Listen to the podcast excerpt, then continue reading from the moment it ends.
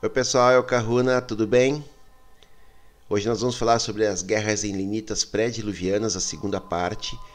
E para entrar nesse assunto, a gente vai ter que falar um pouquinho e estudar um pouquinho sobre os conflitos entre o Império Atlante versus a coalizão Anunnaki ateniense.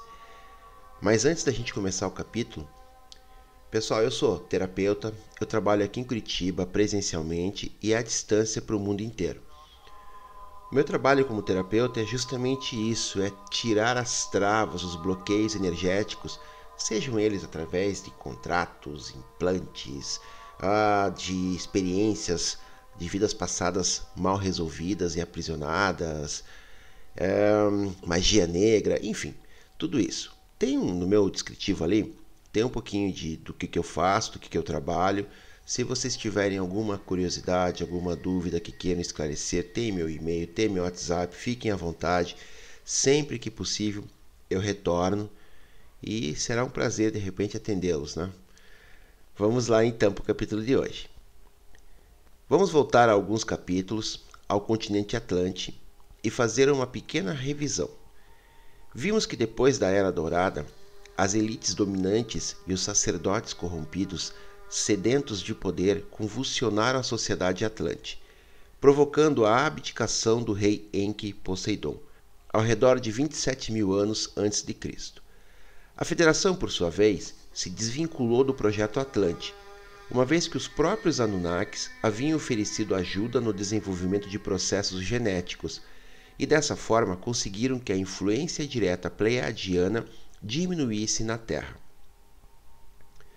Com o passar dos milênios, Atlântida foi se convertendo numa potência na zona atlântica do mundo, tendo ainda colônias em diversas áreas da África, América e Groenlândia, com fins comerciais. Da mesma forma, há lendas que dizem que na zona amazônica se encontram fortificações com símbolos atlantes circulares gravados em rocha. Apesar de não contar mais com tanta tecnologia nessa época, a civilização Atlante conquistou um vasto império. Existia, além de um próspero comércio, terras e recursos abundantes. Apesar de toda essa expansão, pela falta de retidão e moralidade que já não era novidade na sociedade atlante, instalou-se a escravidão e parte do status quo dessa sociedade se baseava justamente na quantidade de escravos que um cidadão atlante possuía, e com o passar dos anos, uma boa parte dessa sociedade era formado por escravos, e que graças à tecnologia genética Anunnaki também criavam novas raças de hominídeos escravos de caráter muito regressiva. Fizeram os experimentos genéticos sem nenhum tipo de moralidade, chegando a cruzar espécies humanas com animais por mero divertimento das elites, criando uma espécie de museu de horrores.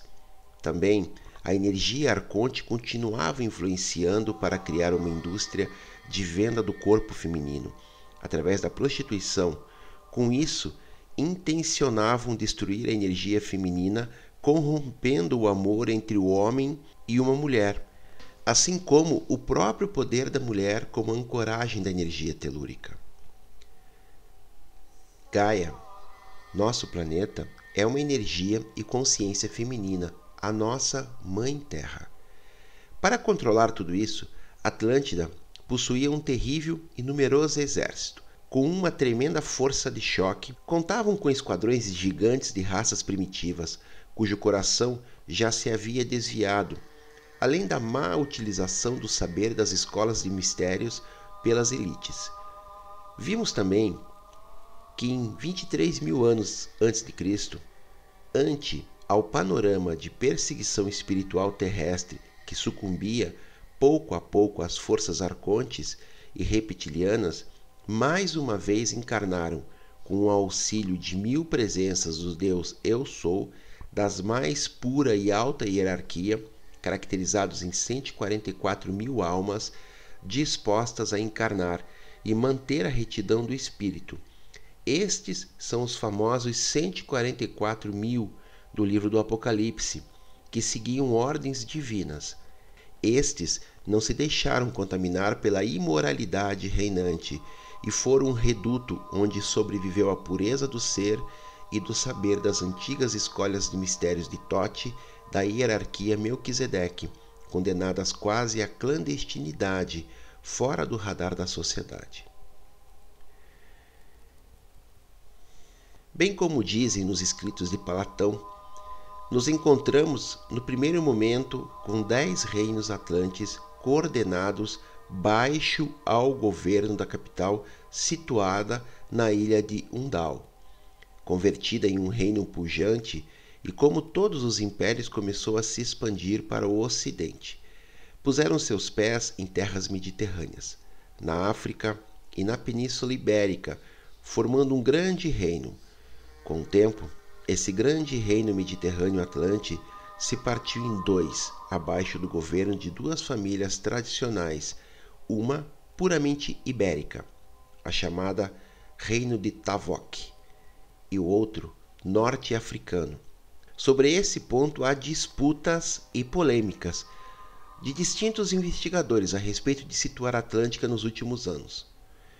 Estudos recentes sugerem que o texto do Timeu e Crítias de Platão, que nos chegaram por traduções da época medieval, teriam sofrido erros de tradução do grego clássico, como por exemplo se diz que Platão realmente teria quisto dizer que a capital de Atlântida seria visível cruzando as colunas de Hércules, ou seja, o Estreito de Gibraltar. Isto corroboraria com as teorias propostas por universidades alemãs e espanholas que sugerem que uma grande cidade com formas de círculos concêntricos enterrada a cerca de 30 metros de profundidade no Parque Natural de Doñana, na província espanhola de Huelva, observadas tanto por medição de sonares marítimos quanto por satélites.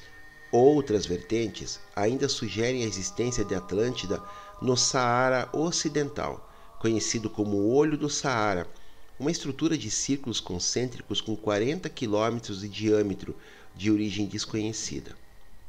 E para nós que estamos estudando tudo isso, podemos entender que não existe polêmica alguma e aceitar que ambas podem ter sido capitais atlantes, uma do Reino Ibérico e a outra do Reino Norte-Americano.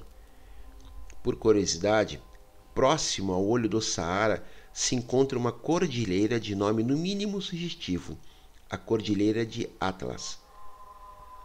Outro ponto comentado pelo investigador José Luiz Camacho, próximo dessa formação no Saara, existe um povo cujo nome traduzido é a tribo dos condenados.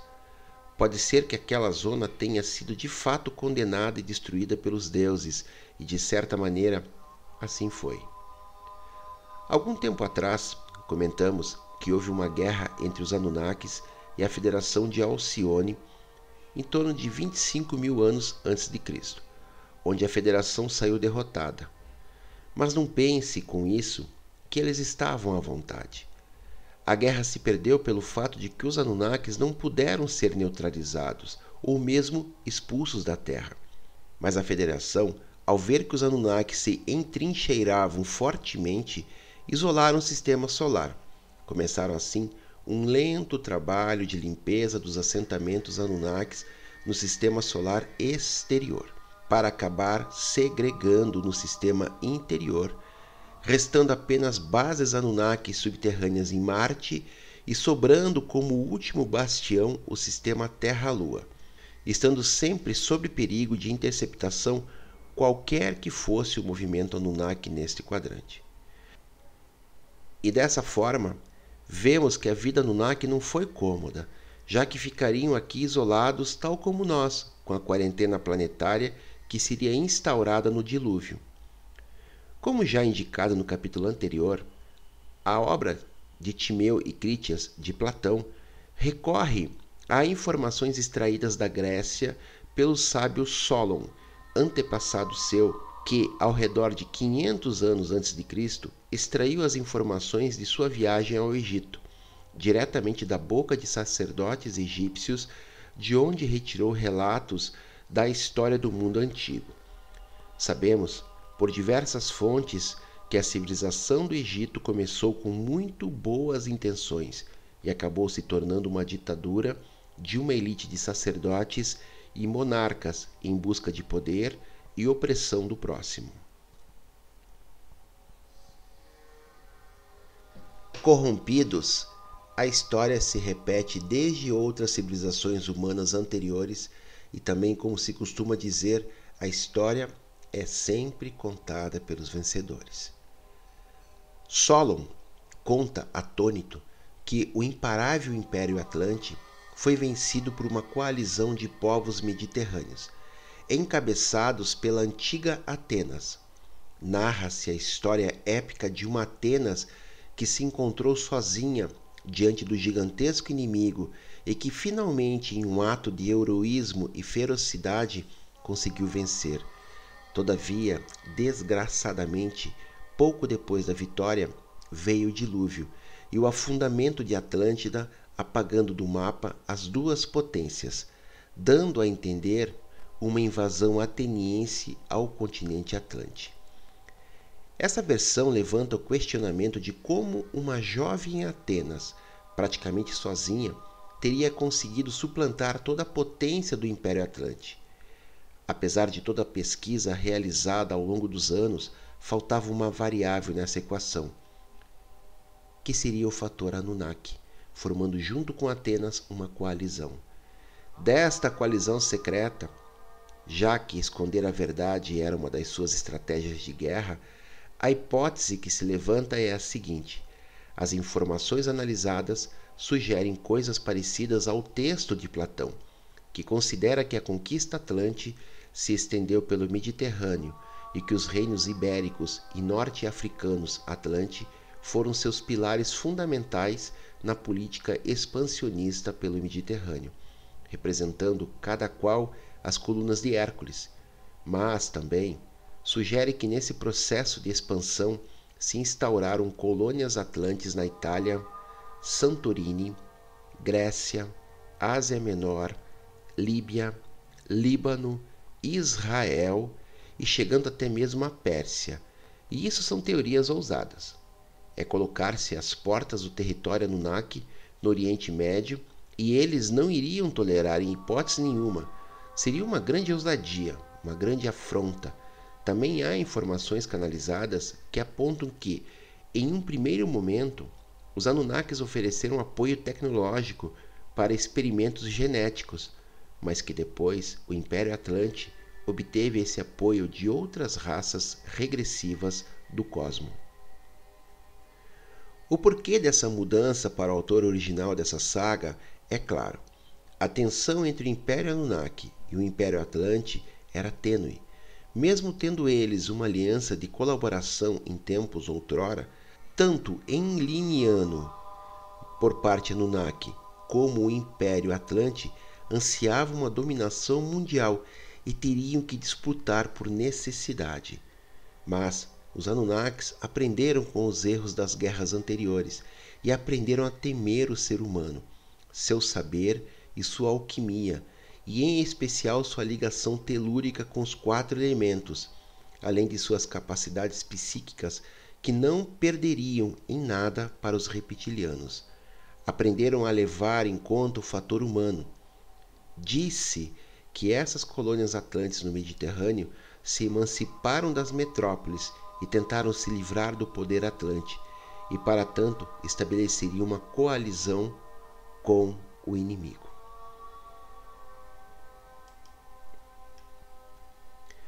Como vimos antes, os sacerdotes egípcios narraram a Solon que Atenas se encontrou sozinha no momento em que a guerra eclodiu e que heróica e milagrosamente venceu o poderoso Império Atlante. A hipótese é que neste desesperado momento para os povos mediterrâneos e sobretudo para Atenas, surgiu uma oferta de ajuda no NAC, como que um milagre vindo do céu, e não apenas isso mas porque advém do relato de Platão, o heróico exército grego, após a incrível vitória contra o Império Atlante, veio a perecer embaixo das águas do dilúvio. Durante anos, essa hipótese martelou a cabeça de estudiosos do assunto, quando recentemente surgiram informações, como por exemplo, pessoas que viveram vidas passadas em Atlântida como sacerdotes e diziam que tudo acabou quando o continente foi invadido por várias raças, não apenas humanas, e consequente o dilúvio. Para a maioria, esse tipo de ideia passaria inadvertida, mas para o autor original dessa saga Nunak, são totalmente reveladoras e ajudam a unir as pontas deste mistério. A jogada foi de mestre e o golpe foi mortal. Analisemos friamente. Os Anunnakis temiam o poder Atlante, que se tratava de um rival sensacional. Assim necessitavam, para vencer, contar com a participação obrigatória com o fator humano terrestre, e a oportunidade chegou com a guerra no Mediterrâneo. Não apenas se livraram do inimigo Atlante, que com a invasão ateniense de terras atlantes não seria de se estranhar que os Anunnakis transportaram tropas a todas as cidades atlantes e com o posterior advento do dilúvio se aniquilaram todas as forças humanas terrestres e os gigantes Néfilins. Imaginar essa guerra causa vertigem, vendo grupos rivais utilizando magia negra e a força telúrica da Terra para destroçar uns aos outros. Entre a Península Ibérica e a costa do norte da África, que era o bastião atlante no Mediterrâneo, aqui a luta foi feroz. Exércitos atlantes contra exércitos atlantes respaldados por reptilianos ultra tecnológicos. De novo, uma luta bizarra ao máximo, e como já dito em capítulos anteriores, a verdadeira história terrestre supera qualquer filme de ficção. Uma vez a Península Ibérica destruída, a força do exército atlântico começaria a invasão da coalizão Anunnaki ateniense até tomar a ilha central de Undal e sua capital. Desta maneira, se neutralizou as forças das raças gigantes primogênitas, não se esquecendo de que esta era de fato a grande dor de cabeça dos Anunnakis, especialmente relativa ao poder alquímico e espiritual que era legado da humanidade terrestre. Após o dilúvio, restariam poucas tribos de gigantes néfilins que apareceram mencionadas no Gênesis bíblico e cujos restos são ocultados pela ciência oficial. Com a quarentena posterior e o passado de muitas gerações, a perda paulatina das capacidades psíquicas humanas, altura, poder e regeneração celular, a humanidade estava debilitada, reduzida em número e com o grande saber limuriano e atlante praticamente perdidos. A humanidade estava ignorante e, por consequência, altamente manipulável. Os Anunnakis, que conheciam a data aproximada do dilúvio, dariam o golpe definitivo e se colocariam como deuses. Deuses espiritualmente idiotas, assim por dizer.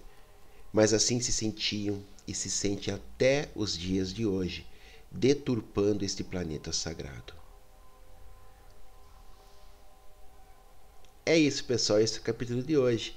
Tem muita coisa interessante, tem muita fonte de pesquisa. Para quem não teve contato ainda com Timeu e Critias, é, tem resumos aí no YouTube, sabe? O livro é um livro, não é difícil de ler. É uma dica para entender um pouquinho dessa história do passado nosso aí e ver da onde que o autor dessa saga, o Bertus, conseguiu trazer esses conhecimentos. Gratidão a todos. Deixem seu like, se inscrevam no canal, façam seus comentários. Mahalo no Iloa.